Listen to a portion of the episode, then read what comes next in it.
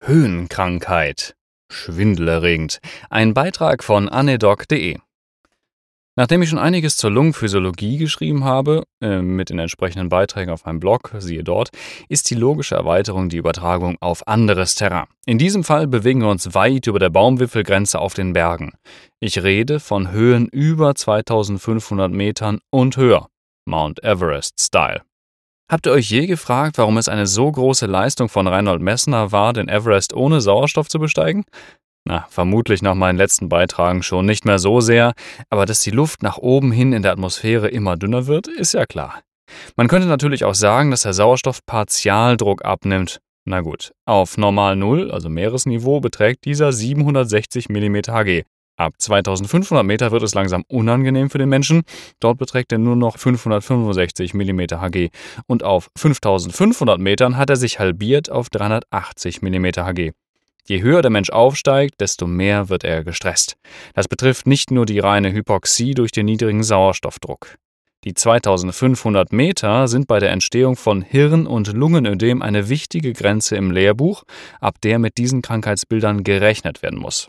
Der Schlüssel ist bei allen folgend dargestellten Krankheitsbildern ein langsamer Aufstieg und bei Problemen ein unverzüglicher Abstieg, soweit das halt möglich ist bei so einer Expedition. Generell wird eine Aufstiegsgeschwindigkeit von maximal 300 Metern pro Tag als hinnehmbar angenommen, auch wenn es große interindividuelle Unterschiede in der Akklimatisierungsgeschwindigkeit gibt. Zu der Sauerstoffproblematik kommen aber noch ganz andere Dinge, aber nur am Rande so Gefahren durch Schnee, Lawinen, Eisbrocken, Kälte, Schneeblindheit, Tiere. Ja, Exkurs. Eine zu gute Akklimatisation an große Höhen, also zum Beispiel Minenarbeiter in Südafrika, die dauerhaft auf 2200 Metern arbeiten, bringt auch Probleme mit sich.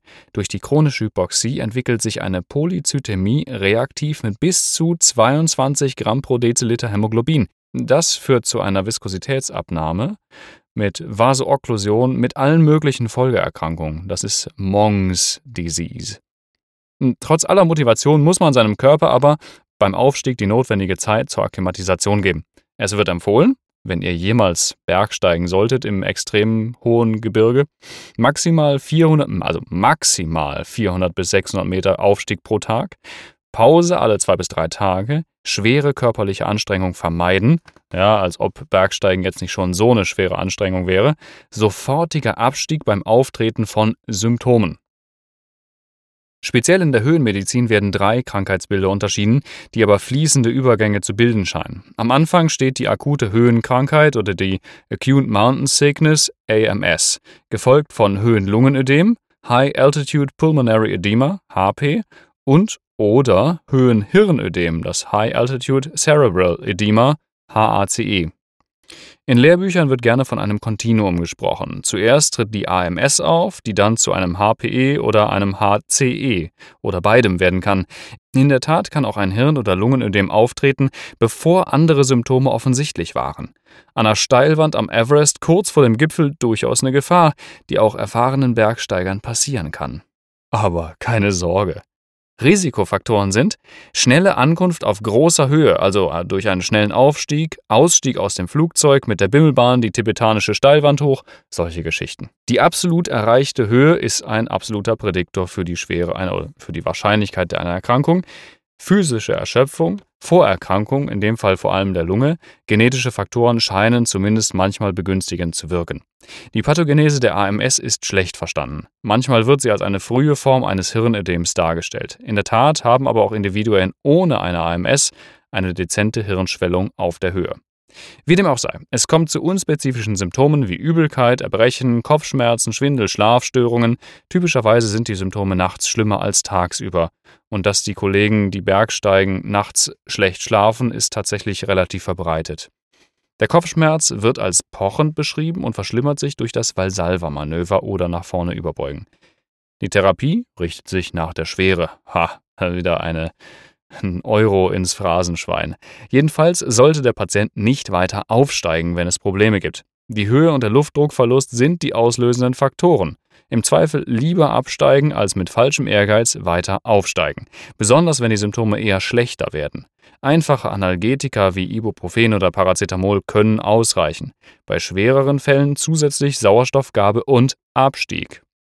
Die medikamentöse Therapie umfasst folgende Optionen: Acetazolamid und/oder Dexamethason, sowas wie 4 Milligramm per oral oder intravenös gegen die Hirnschwellung. Überdruckkammer, auch als transportables Gerät verfügbar in der Tat. Beim Höhenlungenödem aber passiert dann das genaue Gegenteil von dem, was wir bei einer NIF-Therapie im kardialen Lungenödem versuchen. Durch den Druckverlust in der Umgebung durch den Aufstieg kommt es zu einer Flüssigkeitsverschiebung in den Alveolarraum zurück. Die Folge ist natürlich ein eingeschränkter Gasaustausch mit allen bis zu deletären Folgen. Es tritt häufig an Tag 2 bis 4 auf, nachdem der Patient auf über 2500 Metern angekommen ist.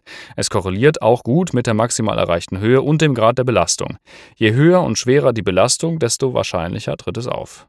Als Ursache wird eine übertriebene, ungleich verteilte, also fehlgeleitete hypoxisch-pulmonale Vasokonstriktion diskutiert. Die Alveolen hinter der Vasokonstriktion bekommen natürlich weniger Blut ab, dafür die besser perfundierten Alveolen viel mehr Blutdruck, als sie verarbeiten können.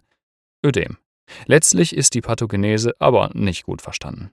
Ein großer Teil von Patienten, die anfällig für solch ein Lungenödem sind, kann im Vorhinein über einen Doppler des pulmonalarteriellen Drucks identifiziert werden. Solche Individuen haben einen pathologischen Anstieg des PAP auf Anstrengung und Hypoxie. Andere Vitalparameter sind keine sinnvollen Prädiktoren. Die Symptome sind diejenigen eines Lungenödems anderer Ursachen. Ein trockener Husten aber ist indes typisch bei Bergsteigern und hat an sich erstmal nichts mit dem HPE zu tun, also Kälte, trockene Luft und sowas als auslösende Faktoren. Und nicht zu vergessen gibt es auch noch ganz andere Ursachen für feuchte Rasselgeräusche, zum Beispiel die Pneumonie. Man ist ja immerhin in einem fremden Land in der Regel. Die primäre Therapie ist wieder einmal Abstieg, soweit möglich. Andere Optionen sind Oberkörperhochlage, Sauerstoffgabe, Nifedipin, um den Pap zu senken. Gegebenenfalls die tragbare Überdruckkammer, nennt sich auch Gamo-Bag.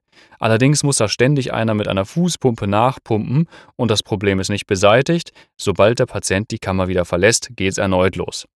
Das Hirnödem der Höhe betrifft bis zu 2 bis 3 Prozent der Reisenden über 5000 Metern Höhe. Üblicherweise hat es eine Assoziation zu einer sich stetig verschlechternden Prodromalphase von AMS. Es kann aber auch einfach so auftreten ohne große Vorboten. Gruselig. Die Hypoxie führt zu einer Hirnschwellung mit entsprechenden Ausfallserscheinungen, die auch fatal enden können. Die Pathophysiologie des HCE ist noch schlechter verstanden als bei den oben beschriebenen Krankheitsbildern. Es kann auch bei gut akklimatisierten, erfahrenen Bergsteigern wie aus dem Nichts auftauchen. Na Prost Mahlzeit.